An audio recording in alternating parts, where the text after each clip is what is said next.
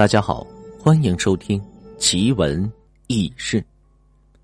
无名神像。古时有一老妇人，夫家姓王，故啊被人称为王氏。王氏命苦，其夫早死，早年欲以儿子相依为命。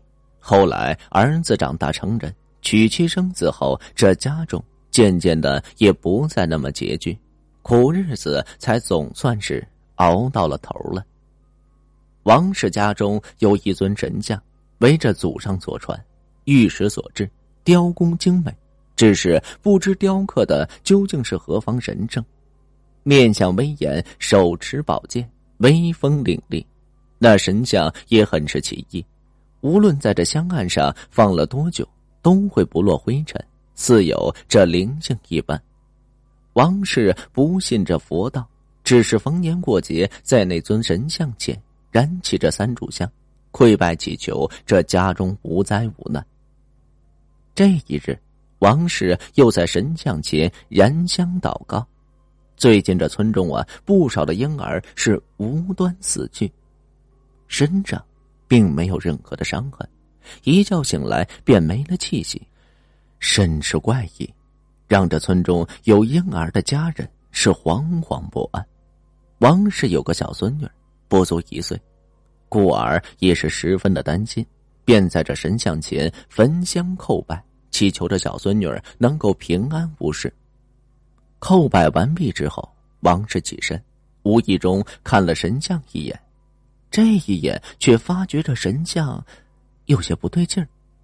王氏平时对这神像很是在意，神像是放在自己的房中，怕不小心呀会被磕碰到。唯恐给他摔碎了，便将这神像啊放在那香案上，比较靠后的位置上。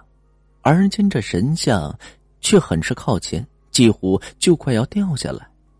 这是怎么回事？神像怎么移位了？儿子他们轻易啊不会进入自己的房间，更不会无缘无故的移动神像。那这神像是怎么移位的？莫非是自己动的？王氏很是怀疑，然而想了许久也想不通，只能是作罢。当日夜里，王氏梦中朦朦胧胧的听到一阵异样的声响，嗡嗡嗡嗡嗡，似是那马车行驶发出的声音。这声响已经连续出现了几日，每到这深夜便会出现。王氏不胜其扰，心中疑惑。这屋外是一条羊肠小道，又怎么会有这马车行驶？好奇心作怪，这王氏啊，今日就想弄个明白。睁开眼，刚欲起身，然而这时借由那窗中所透进来的月光，看到了这骇人的一幕：正对着床榻的香案上，那尊神像竟然活了过来，纵身跳到了地上，化为一男子。手持一把清风剑，向着屋外长奔而去。王氏很是诧异，不知这神像怎么会复活了，于是便小心翼翼的起身，隔着窗子向外面望去。只见这院中神像所画的男子正与一只巨鸟打斗。王氏借着月光看清那巨鸟的样貌之后，顿时大吃一惊，那巨鸟竟然有九颗头颅。不断的发出咕咕噜噜的声响，王氏方知那怪音的来源便是此鸟了。神像所画的男子虽然手持利剑，但那九头鸟动作亦是敏捷，一人一鸟竟斗得旗鼓相当，斗了大约有着一炷香的功夫，那九头鸟被斩下两头，鲜血淋漓，而神像所画的男子也是负了伤。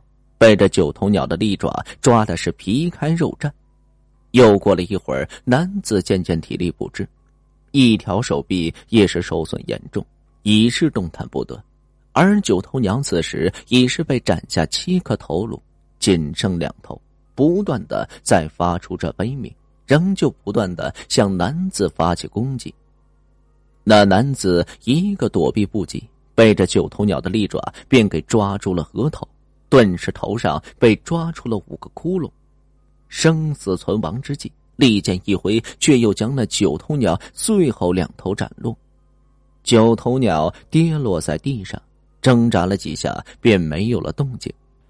而那神像所画的美男子再也支撑不住，倒地便现出了原形，化为一尊神像。神像自额头开始裂开，裂缝贯通全身。王氏见此，被吓得战战兢兢，一夜未眠。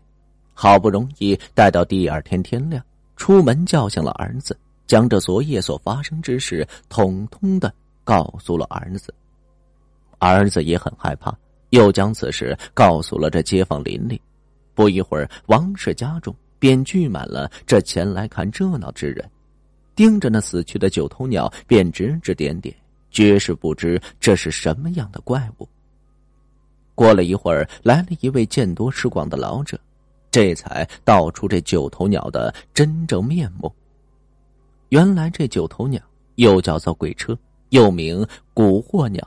为死去的妇人尸体所变，妇人若怀有着身孕，尚未产子，死后暴尸于这荒野，渐渐的就会产生怨气，怨气集聚，便会化为这鬼车，又以这叫声如马车驶过而得名。常于这夜间落于那房顶之上，先是啼叫不止，婴儿听到则是心神涣散，鬼车再将其魂魄射出。以此为食。众人听后方才明白，为何最近这村中总是有着婴儿无端的丧命。原来是这九头鸟作祟。忽又有人想起三年前一外地待产妇人逃荒至此，因病而死去，就安葬于这山后的乱坟岗上。后一场大雨将这坟墓冲毁，尸身也不知所踪。料想便是化为了这九头鸟。王氏听罢后怕不已，想起最近几日总是听到那咕咕噜噜的声响，肯定是这九头鸟啊早已盯上这自家的小孙女，想要加害于他。亏得这神像保佑，日日阻拦，今日更是舍命与这九头鸟相斗，小孙女儿才得以安然无恙。念及此处，这王氏赶忙。将这地上的神像给拾起，见神像额头上的那道裂缝，几乎将其一分为二。那见多识广的老者也是凑上前来，他已知这昨日之事，便开口言道：“这神像应该是长年累月受你家香火，便成为了这精，生出了神识。见这九头鸟要将你家人谋害。”这才舍身相救，当真是有情有义。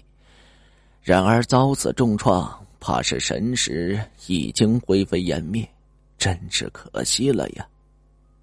王氏听后长叹一声，心中对着神像也是感激不尽，返回这屋中，将其重新摆放在这香案上，焚上三炷香，跪地朝着神像重重的磕了九个头。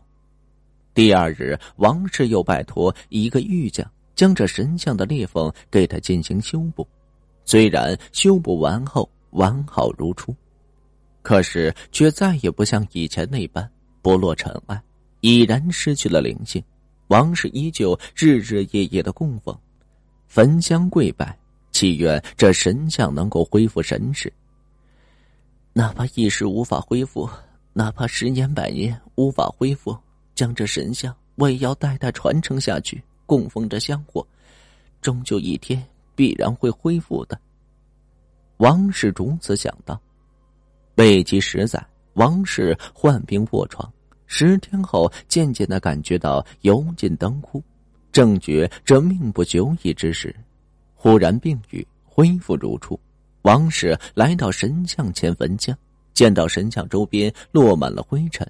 而神像则是一尘不染。